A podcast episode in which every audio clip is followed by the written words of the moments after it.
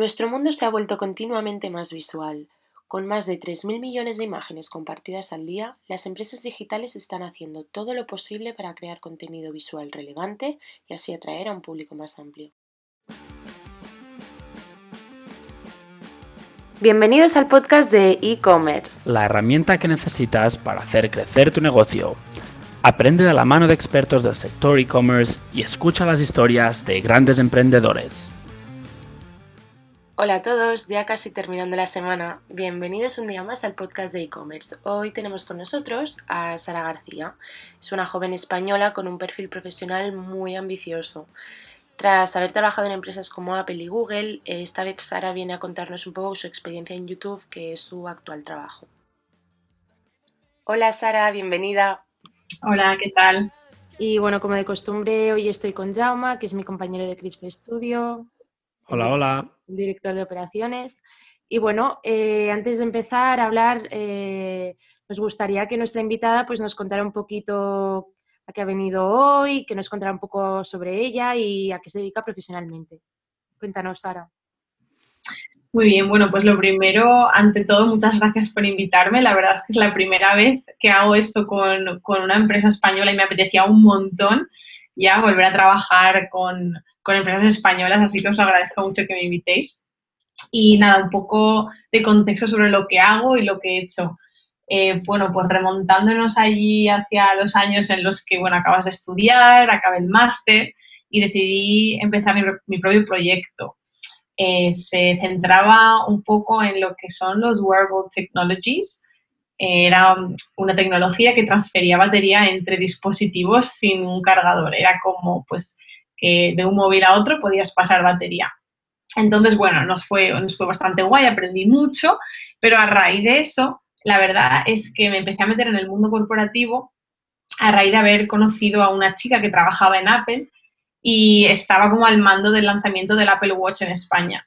Y un poco por el tema de wearables, se interesó por mi perfil, acabamos hablando, colaborando un poquito y al final acabé trabajando con ellos para lanzar el Apple Watch en España, que fue una experiencia la verdad, súper buena y sobre todo como primera experiencia laboral en el mundo corporativo, que bueno, yo pues era pues una, niña todavía, por así decirlo. Cuando ese proyecto terminó, eh, me contrataron de fija, por así decirlo, y me invitaron a, mudarme a Londres y llevar ahí un poco el tema de operaciones en las tiendas del centro de Londres, que además son enormes, son como un mercado en sí de lo, de lo grandes que son. Y estuve ahí unos añitos hasta que eh, me pasé a Google y empecé a trabajar en YouTube. Y lo que hacía en YouTube era un poco todo gestionar las relaciones con los creadores más influyentes de la plataforma en Inglaterra y luego más tarde a nivel de Europa. Eh, yo me encargaba de gestionar la relación entre los creadores que tenían más de un millón de suscriptores, eh, desde sus estrategias de contenido, como su programación, como la adaptación de nuevas funciones en la plataforma, digamos, live stream, cuando sacamos sponsorships, cuando sacamos stories, todo ese tema, un poco ayudarles a, aprender a utilizarlo y incentivar el, uso. Y bueno, ahora después de unos años trabajando con creadores y entendiendo lo que a ellos les interesa, sus necesidades, pues me pasé un poco más al mundo de las marcas y ahora me dedico a ayudar a, las marcas a potenciar su inversión en YouTube a través de la compra de contenido premium es decir, un poco el contenido de los creadores con los que yo trabajaba antes, pero ya mirado desde un punto de vista de advertising o Google Ads, por así decirlo. Una pregunta, Sara. Bueno, nos has contado ya un poco todo tu recorrido laboral. Es bastante extenso y, todo muy ligado a temas eh, tecnológicos. ¿Siempre habías tenido claro que querías trabajar en, esto, en este sector?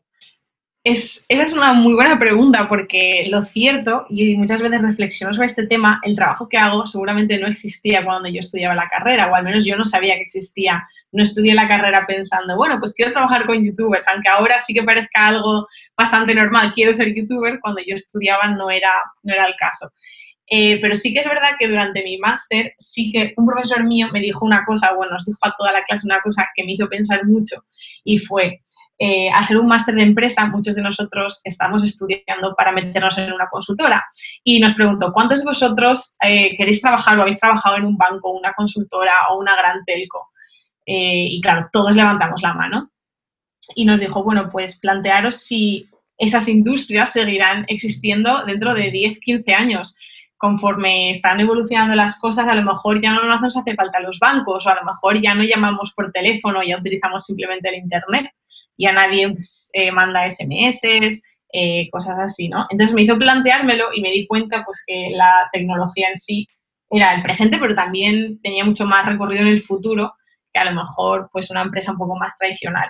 Y de ahí empezó a venirme el interés por entender estas nuevas empresas, Google, Facebook, eh, Apple, Amazon, cómo puede ser que, que, que, abarquen tanto, ¿no? Tanto en nuestras vidas. Y bueno, me pareció bastante interesante y también luego tuve suerte, conocí a gente muy interesante que trabajaba allí y, dije, bueno, pues de momento creo que encajo, es gente con la que comparto muchos intereses y está muy a gusto hasta ahora, pero bueno, para responder así a tu pregunta, no, no lo tenía claro, fue un poco un viaje.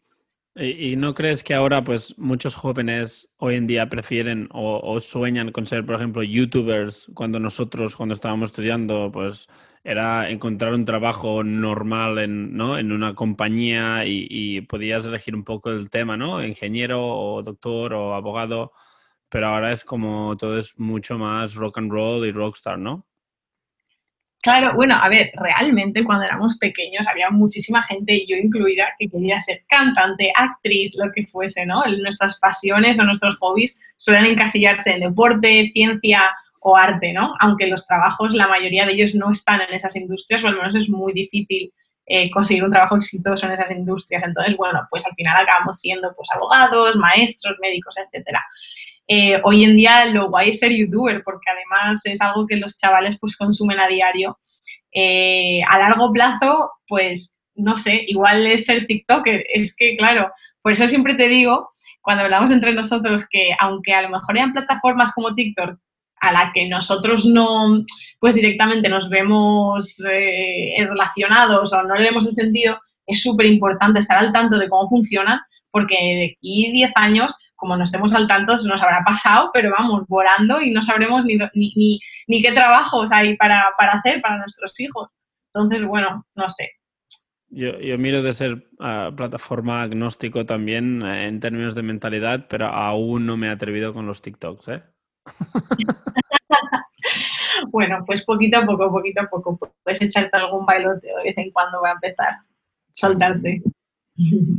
Y Sara, bueno, supongo que con toda la experiencia laboral que, has tenido, pues habrás aprendido muchísimas cosas, pero ya entrando más en términos de marketing, marketing y, bueno, y comunicación, ¿qué consejo básico puedes eh, compartir con todos los que te escuchan hoy? ¿Qué, nos puedes contar? Mm, pues te diría lo que a mí más, por así decirlo, me ha impactado o ha cambiado un poco la forma en la que veo las cosas. Y es que mucha gente se piensa que el marketing es hacer campañas chulas o creativas y, ya está, ¿no? Y cuando se meten en marketing piensan en publicidad o en cómo influir a la gente a través de mensajes subliminales y cosas. Y, y lo cierto es que el marketing es muchísimo más que eso. De hecho, hay una parte súper interesante que es la parte analítica, que no hay tanta gente que mm, a lo mejor se centre en esa parte, pero es súper importante. Y, y, bueno, mi, mi, aprendizaje, por así decirlo, ha sido que el marketing abarca prácticamente todo, desde el tema de ventas hasta el tema de, números, análisis, eh, comunicación, relaciones públicas. Al fin y al cabo, el marketing es, es vender, es una técnica de venta y nosotros estamos siempre vendiéndonos, ya sea a través de esta entrevista, ya sea a través de una entrevista de trabajo o incluso en una cena con amigos, siempre inconscientemente queremos caer bien, estamos hablando de nuestros hobbies, lo que tenemos en común y al fin y al cabo es algo que hacemos todos. A mí cuando alguien me dice, pero bueno, eh, eh, es que tienes que aprender a venderte o es que esta persona tiene que aprender a venderse, yo, pues lo hacemos todos los días, lo único que hay que percatarse y a lo mejor, pues bueno, pero sí, básicamente que, es algo que abarca muchísimo más de lo que la gente se piensa y que es súper interesante. Yo creo que la gente debería pensar a ver, que explorar un poquito más qué áreas existen e ir probando también. Y luego la que, la que te guste a ti más, pues puedes desarrollarla un poquito más a fondo. Pero vamos, que es un ámbito súper amplio. La gente a veces se piensa que no. Sí, un poco la discusión, de hecho, con las redes sociales y, obviamente ahora los influencers y, la ahora como el alza de los micro influencers es el, un poco el pensamiento de que todo el mundo a su manera pues puede ser un influencer, ¿no? Eh, pequeñito en tu comunidad local, ya sea tu pueblo, ciudad, donde sea, o a más nivel, a nivel nacional o, luego obviamente internacional o a nivel ya de superestrella, pero que hay todos estos niveles donde todo el mundo puede tener un poquitín de influencia y, y a raíz de eso también tener beneficios, ¿no?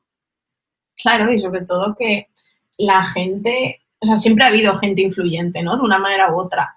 Lo único que estamos experimentando ahora que, un poco diferencia a lo que ha pasado históricamente es que ahora el reach que tenemos es inmenso. O sea, antes a lo mejor, pues si te conocían en tu pueblo, pues te conocían. Y, si cocinabas bien, pues eras la persona a la que la gente iba a preguntarle por, por cómo cocinar.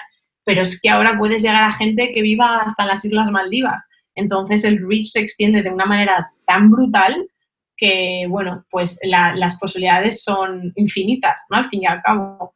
Es verdad que cada vez hay más competencia, el mercado se satura, hay verticales de contenido pues, que tienen más repercusión que otras, por ejemplo, el make-up, eh, pues es una industria súper saturada, por así decirlo, pero eh, luego siempre hay hueco para otra cosa y también para innovar. No tiene que ser inventarse completamente un tipo de contenido diferente, sino darle un twist algo que ya, ya existe o ponerle tu, punto de autenticidad. Pues sí, y por ejemplo, por nosotros trabajamos con empresas pues medianas, grandes, ah, pero también miramos de ayudar pues empresas que están empezando, incluso algún proyecto con grandes corporaciones tenemos. Pero nos podrías dar un poco de como de idea de, de cómo cada tipo de empresa puede usar ah, una plataforma como YouTube Ah, con, bueno, a través ya sea de ads o de creación de contenido para crecer orgánicamente? ¿Tienes algunos consejos para los diferentes tipos de empresa? y obviamente enfocado un poco, si, si, lo sabes, al mercado español más que, más que obviamente al inglés que, que es el que trabajas. Sí, por supuesto. Pues lo primero, yo creo que hay que diferenciar es la creación de contenido para anuncios, ¿no? O sea, los creative assets para anuncios y otra cosa es la creación de contenido para crear una comunidad alrededor de tu marca, ¿no?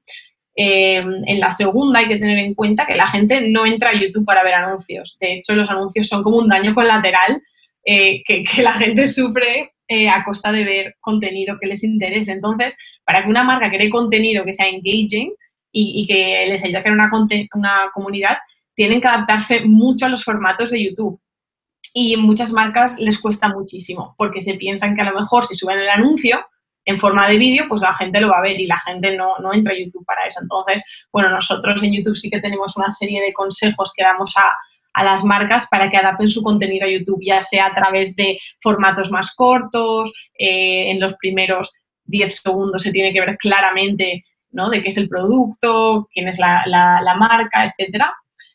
Eso por un lado, la creación de contenido es un mundo completamente diferente a la de creación de anuncios. Luego, a la hora de crear un anuncio, hay ciertas pautas que se aplican a la televisión, se aplican a, YouTube, cada vez que compras anuncios, etcétera, que también se, aplican al marketing digital.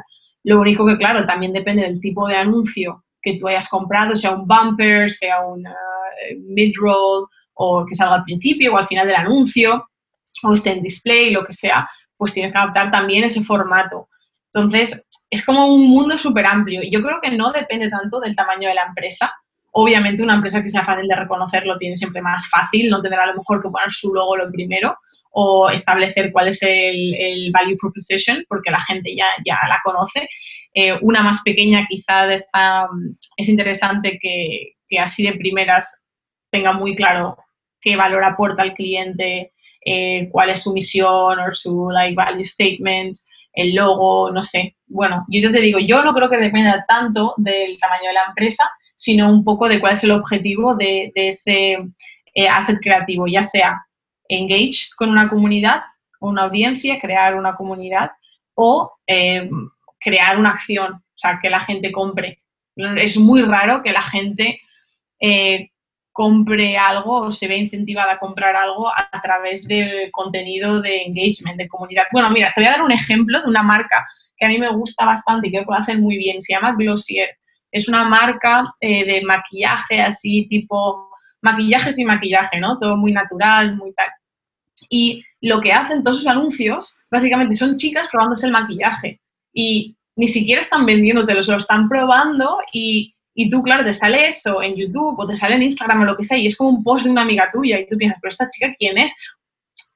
¿Qué hace? Y, tal, y ves pues, que le queda bien o que le resalta algo y, ostras, tal, y, resulta que es un post de una marca. No es un anuncio en sí, no es como un contenido muy orgánico y muy endémico que, que la marca pues utiliza y reformatea para que la gente pues ¿sabes? Se, percate de que están ahí. Y ese me parece un buen caso de, adaptación a contenido en YouTube. Y Instagram también lo hacen en las dos plataformas. Y Sara, yo te quería preguntar esto, ¿qué canales crees que son imprescindibles? O sea, que no se nos pueden olvidar donde eh, crear contenido. Pues a ver, todo depende de, de, qué tipo de marca seas. Por ejemplo, si eres una empresa de fontanería, no te recomendaría a lo mejor directamente meterte en YouTube. Sin embargo, yo cuando empecé en YouTube llevaba un canal de fontanería de un señor que, además tenía muchísima gracia y se hizo súper viral. Y a lo mejor, bueno, pues no te lo imaginarías nunca, pero le funcionó, ¿no? Pero así, eh, en general, depende mucho del objetivo que tengas como marca en Internet. Eh, si eres una marca a lo mejor de ropa, eh, de maquillaje, de joyería, si eres una marca, pues yo qué sé, de, zapatos, plataformas como Instagram son bastante útiles porque la gente consume contenido a nivel de fotos, no tanto de vídeo, aunque poco a poco cada vez más, y es bastante rápido el scroll. Entonces, bueno, entre las funciones que aplica Instagram, es, el, clic para comprar es muy fácil y muy directo. Es verdad que en YouTube eso aún no, no existe tal cual, eh, tan, tan directo. Pero eh, si tu objetivo es crear un engagement o una comunidad leal a largo plazo, YouTube es también una herramienta muy buena porque además tú tienes una librería de contenido de, de larga duración muy sólida. Entonces, depende del objetivo de la marca, pero pongamos, típica marca de e-commerce que está intentando vender eh, algo a mediana escala, yo creo que Instagram es una plataforma bastante potente y más con todas las eh, funciones que están sacando.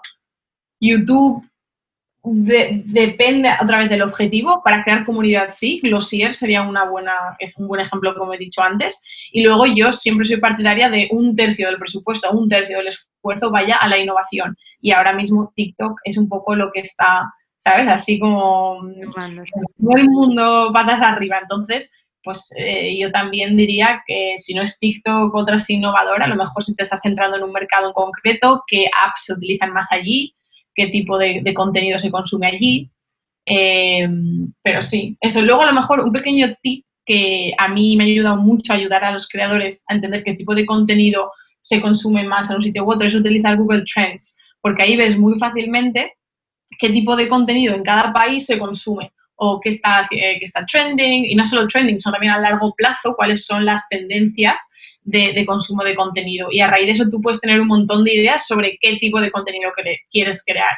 Te voy a dar un ejemplo. Con la marca de Glossier, eh, que es de maquillaje, a lo mejor eh, te das cuenta que empieza a haber mucho contenido sobre eh, pintalabios con gloss, ¿no? Con brillito. Pues tú en Google Trends puedes meterte y ver si es cierto que cuando tú metes en el buscador pintalabios con gloss, la tendencia es al alza. Entonces, si el caso es, positivo, si es así, te, estás, eh, te percatas de que pues, hay una, cierta demanda o un interés y puedes un poco como ride the wave, que decimos, intentar coger la tendencia antes de que ya esté saturadísima. Pues suena, suena como un muy buen consejo y, de hecho incluso esto puede servir para los que hacen un poco más de dropshipping, ¿no? También, eh, a ver qué se vende, encuentras el producto y luego te pones ahí, ¿no?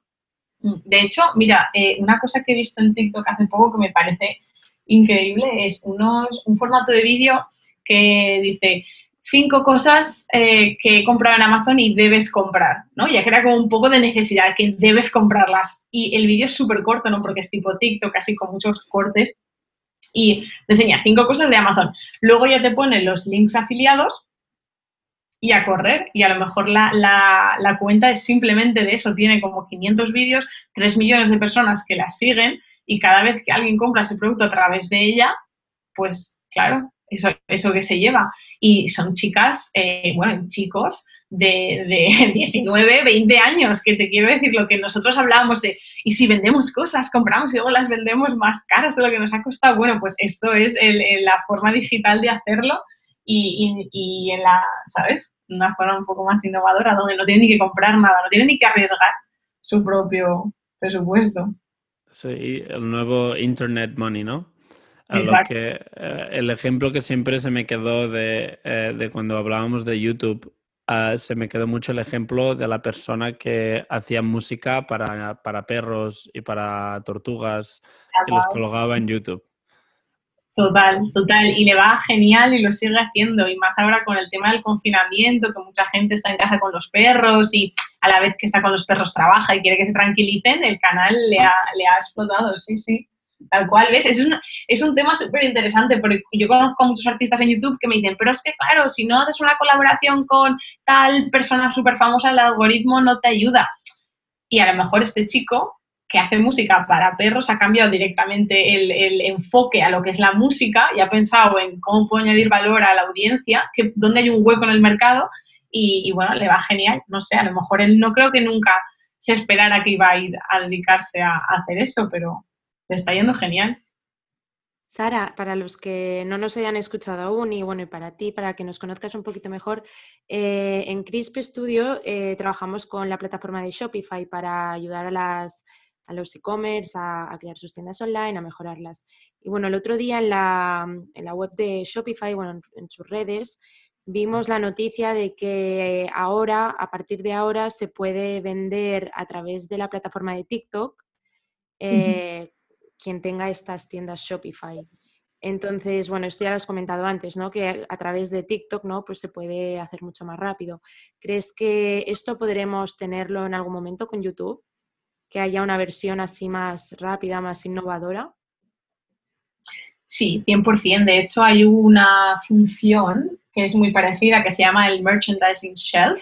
Lo único que sí que es verdad que estas eh, funciones suelen salir antes en Estados Unidos eh, y Canadá y luego ya pues como que rula Europa y a lo mejor España suele ser un mercado de segunda ola, por así decirlo.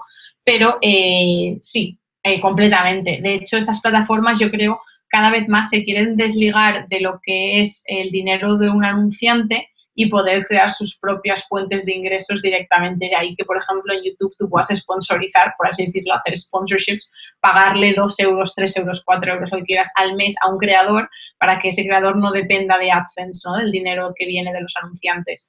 Eh, también a las plataformas, a estas empresas les da un cierto nivel de autonomía en relación con los anunciantes, que al final, pues imagínate que Apple se gasta no sé cuántos millones en anunciar en YouTube y de repente decide dejar de anunciar en YouTube, pues es un palo grande. Entonces, estas empresas siempre intentan buscar diferentes fuentes de ingresos. Yo creo que una cosa que hace Shopify súper bien es eh, incorporar un montón de funciones súper nuevas como desde el tema del inventario y cómo se procesan los pedidos hasta la integración en las redes sociales. Me parece que eso lo hacen súper bien. Y claro, las plataformas como TikTok, Instagram y tal lo, lo reciben con los brazos abiertos porque es infraestructura que ellos no tienen que invertir. Pueden hacer partnerships. De hecho, en TikTok te diría aún más. TikTok un problema que tenía muy grande es que cuando eh, eh, abrió esta posibilidad, que la abrió a cualquier página web, empezó a haber un montón de fraude de hecho, no sé si leísteis el caso de los flotadores estos de cisne, pero enormes, gigantes. Es un anuncio que estaba en TikTok y un montón de chavales pues los compraron este verano y era todo súper fraudulento, no le llegaban a nadie, eran páginas web falsas. Entonces, lo que, lo que me parece bastante legítimo y bien es hacer un partnership con una empresa como Shopify, donde sabes que los comercios que están utilizándolo pues son comercios que funcionan. Yo imagino que cada vez más estas plataformas eh, pues van a buscar partnerships con, con partners más, más formales para evitar el fraude. Pues sí, la verdad es que obviamente, bueno, nosotros trabajamos con ellos, con lo que estamos un poco biased, pero también tienen el botoncito, tienen un botoncito que si tú creas ah, productos en tu propia tienda, pero tienes otras páginas web donde no es web, otras páginas web que no son Shopify, pero quieres vender producto ahí, puedes añadir un botoncito de tu propia página web, o sea, de tu propia Shopify en esa página web y usar su checkout y todo su como el e-commerce process, ¿no? El, checkout y, comprarlo desde cualquier sitio, que me parece que es súper potente, ¿no? Y, obviamente, bueno, YouTube tiene la mayoría de la atención. No sé si tú sabes números trabajando dentro, pero imagino que en términos de contenido deben ser muy a la par con tanto con TikTok como Instagram y, obviamente algo así pues beneficiaría mucho, ¿no? Comprar. Pues te sorprenderías bastante porque YouTube, y esto es información pública, o sea que no, no estamos aquí rompiendo ningún tipo de acuerdo de confidencialidad, eh, la mayoría de la audiencia en YouTube eh, se encaja entre los 18 a los 34 años, que es una audiencia súper, súper potente, ¿no? Porque es tanto eh, jóvenes estudiantes como gente que ya empezado su carrera y que a lo mejor tiene más poder adquisitivo. TikTok, sin embargo, a pesar de ser una audiencia súper, súper comprometida en Internet, ¿sabes? Es súper engaged, como son los chavales, creo que ellos están entre 10 y 21 o algo así pero vamos, que la mitad son menores de edad, entonces ahí se presentan muchos problemas de lo que es tolerable o no que los niños vean, pero tiene una audiencia muchísimo más joven. Entonces, a la hora de gastar es muchísimo más complicado y a la hora de vender productos son productos de mucho menos valor. Eh, a lo mejor, pues, las marcas de lujo o las marcas así un poco más técnicas les cuesta más venderse en TikTok. Sin embargo, las marcas chinas eh, se están, vamos, frotando las manos en TikTok. Eh, y luego en Instagram es un poquito de las dos, también hay audiencia un poco más, más, más grande, digo, más, más mayor, pero vamos, eh, es verdad que las audiencias son diferentes, son bastante diferentes. Se nota luego a la hora de hacer los análisis, sí que se ve que las tendencias son bastante dispares. Ahora, es verdad que Instagram a la hora de comprar, eh, como decimos, drive action, ¿no? Hacer conversiones directas, es un poquito a lo mejor más potente. YouTube es un poquito una herramienta que se utiliza más para branding o create awareness, ¿no? Crear una imagen de marca. Pero bueno, poco a poco, eh, al fin y al cabo es competencia directa y, lo que hace uno lo hace el otro y lo van haciendo, lo van haciendo, lo van haciendo y, sí. Muy bien. Y eh, lo que sí que hay, están tomando, bueno, hay mucho de mucho gaming, ¿no? En, en, en YouTube y, bueno, es eh, todos estos sectores que, bueno, que son, han nacido digitalmente, ¿no? Pero que ya han cogido como YouTube como herramienta principal también de contenido, que esto, que esto a la larga pues también cuenta y va a contar mucho, ¿no?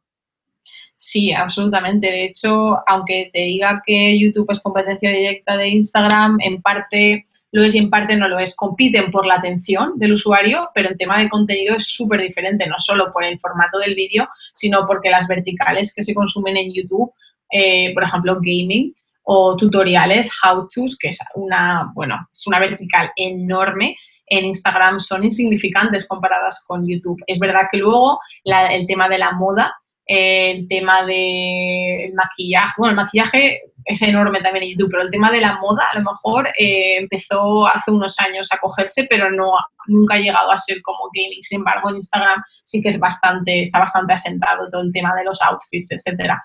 Eh, para que te hagas una idea, el contenido eh, en cuanto a gaming, que se puede subir en YouTube en un día, puede equivaler a todo el contenido de gaming que se sube en Twitch en medio año. O sea, es una barbaridad la, la, de contenido que se sube en YouTube eh, de gaming. Es, es, una barbaridad. Yo cuando trabajaba enfocada en gaming y hice, bueno, eh, la pelea de boxeo entre KSI y Logan Paul, que tradicionalmente han sido gamers, yo no me lo podía creer, la de cantidad de horas de contenido, la cantidad de gente que los sigue y, bueno, es, es, una barbaridad.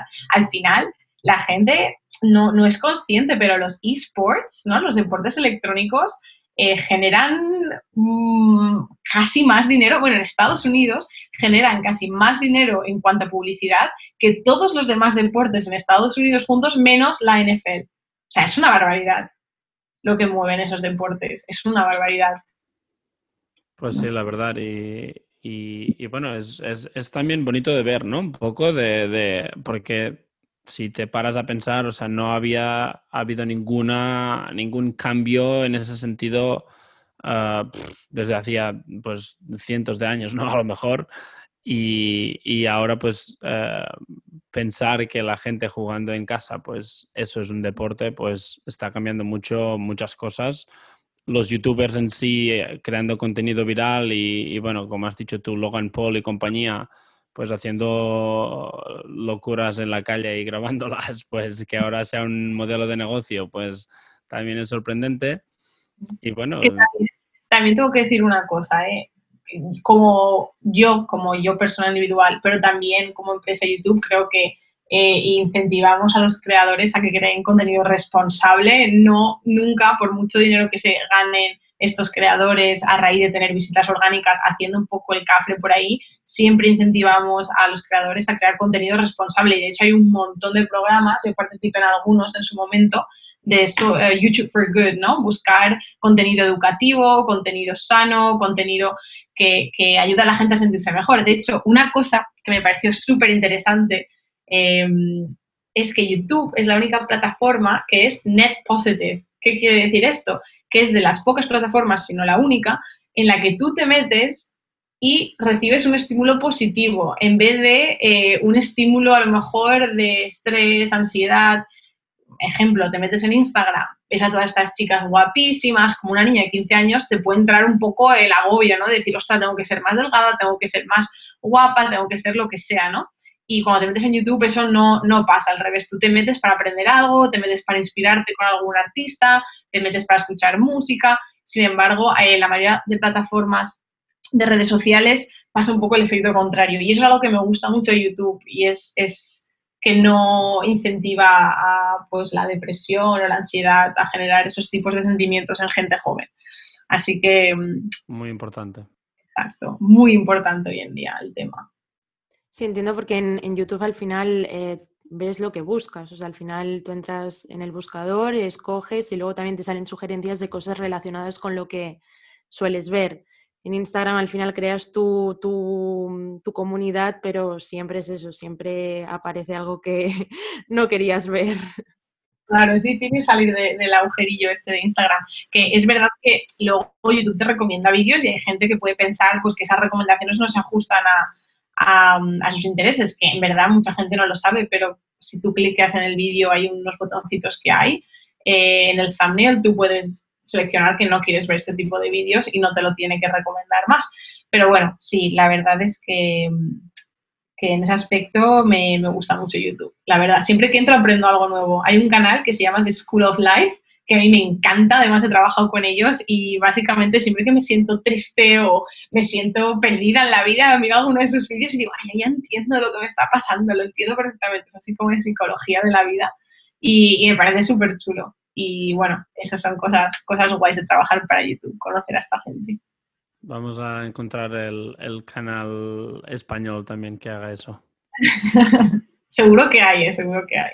En España hay canales súper chulos y de hecho eh, lo bueno que tiene el contenido español es que, a ver, es, el español es uno de los idiomas más hablados del mundo, no sé si es el segundo, ¿no? Después del chino.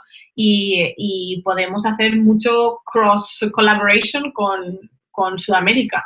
Y las audiencias en Sudamérica son, bueno, o sea, súper pasionales hacia los youtubers, súper leales y, muchas veces, aunque las marcas ahí se, se líen un poquito en cuanto a, bueno, pero es que yo quiero una audiencia española, no quiero eh, sudamericana, pues se puede intercalar, ¿no? Que muchas veces estos creadores tienen audiencias de los dos, de los dos lugares, incluso de Estados Unidos, que al final es la audiencia más, más fuerte o más sólida a la hora de, de conseguir return on investment. Hay comunidades españolas súper grandes. De acuerdo, entonces animamos a todos los que nos escuchan a crear contenido a través de, la plataforma de YouTube, ¿verdad? Por supuesto, yo sé que es una inversión bastante más grande que Instagram, de hecho mucha gente eh, con razón piensa, es que yo subo una foto a Instagram y me cuesta 10 minutos y hacer un vídeo, editarlo y subirlo me cuesta 5 mm, horas o, o más, lo entiendo perfectamente pero el engagement que puedes conseguir en YouTube a largo plazo es muchísimo más sólido y leal de lo que vas a encontrar también en Instagram, depende de la marca, pero bueno, YouTube es una herramienta súper potente si la sabes utilizar, a veces es bueno invertir en un videógrafo, un editor así, para que haga eh, vídeos chulos. Y, bueno, y pensar que es una, una herramienta para el awareness increíble, o sea, tenemos, nuestros estudios nos indican que cuando un usuario ve un anuncio en YouTube, eh, su percepción de la marca pues sube o baja, también puede pasar eh, considerablemente. Así que, bueno, es una herramienta potente. Pues genial, Sara, muchísimas gracias. bueno, ya las preguntas han finalizado. No sé si Jaume tiene algo más que, añadir, alguna curiosidad. Bueno, más que nada eh, queremos pues ayudar a, la gente que quiera empezar sus e-commerce a vender online o que ya esté empezando. Pues eh, espero que esto les haya ayudado, más que queremos ayudar a entender pues que YouTube es una muy buena plataforma para, para ellos y que bueno que tiene que estar en todos los sitios si, si, de, si tienen ganas de, vender más y más y, y, como hacer reach a más personas, ¿no? A llegar a todos los sitios, a todos los puntos, a todas las personas para que, para que sepan, la gente sepa que están ahí. Claro, al final el, em, lo que se llama el sales funnel, ¿no? O sea, hay varios pasos para llegar a que un cliente se convierta en, bueno, un, usuario se convierta en un cliente. Pasa por el awareness, ¿no? Crear eh, percepción de la marca, que la persona la conozca. Luego pasa la consideración, que la persona considere que si esa marca le, le encaja con lo que quiero o no. Y luego ya pasará a la acción. Es verdad que YouTube tiene herramientas para todos los pasos del funnel, pero hay muchísimas más plataformas que también te pueden ayudar. De hecho, un día podríamos hacer un capítulo o un episodio en cómo trabajar con influencers, porque a lo mejor esa es la parte que más se está ahora poniendo de moda, ¿no? Más que lo del tema de ads, que es un poco aburrido. Aunque yo siempre incentivo a las empresas y a los negocios a hacer un mix de las dos. Muchas veces tú puedes hacer una campaña de influencers y meter un poco de advertisement por detrás también para incentivar esa, ese contenido. Pero bueno, podríamos hablar horas sobre esto. Así que si otro día me queréis invitar, yo encantada de hablar del tema del influencer marketing también más a fondo. Pues sí, perfecto. Ah, episodio 2 de influencers, uh, coming soon. Pues sí, Sara, muchísimas gracias. Antes de irnos, eh, si puedes eh, decirles a los que nos escuchan dónde pueden encontrarte, si tienen alguna pregunta que hacerte, si se han quedado con alguna duda, pues a ver dónde, dónde pueden encontrarle. Por supuesto, pues lo más fácil hoy en día sería Instagram. La verdad es que aún no utilizamos los canales de YouTube para hablar con nuestros amigos. Así que, bueno, si cualquier persona tiene alguna duda o le apetece ponerse en contacto conmigo, o bien me puede encontrar en Instagram con el nombre de Sara G. Tejedo, eh, o por LinkedIn, que también es una muy buena herramienta para conectar, eh, Sara García Tejedo, me podéis encontrar allí. Y bueno, cualquier duda o pregunta que podáis tener o consulta, encantada de, ayudar a resolverla. Perfecto, Sara. Pues muchísimas gracias y de verdad gracias. por estar aquí hoy. Nos has ayudado un montón, incluido a nosotros. Gracias, chicos. Gracias. Chao. Chao.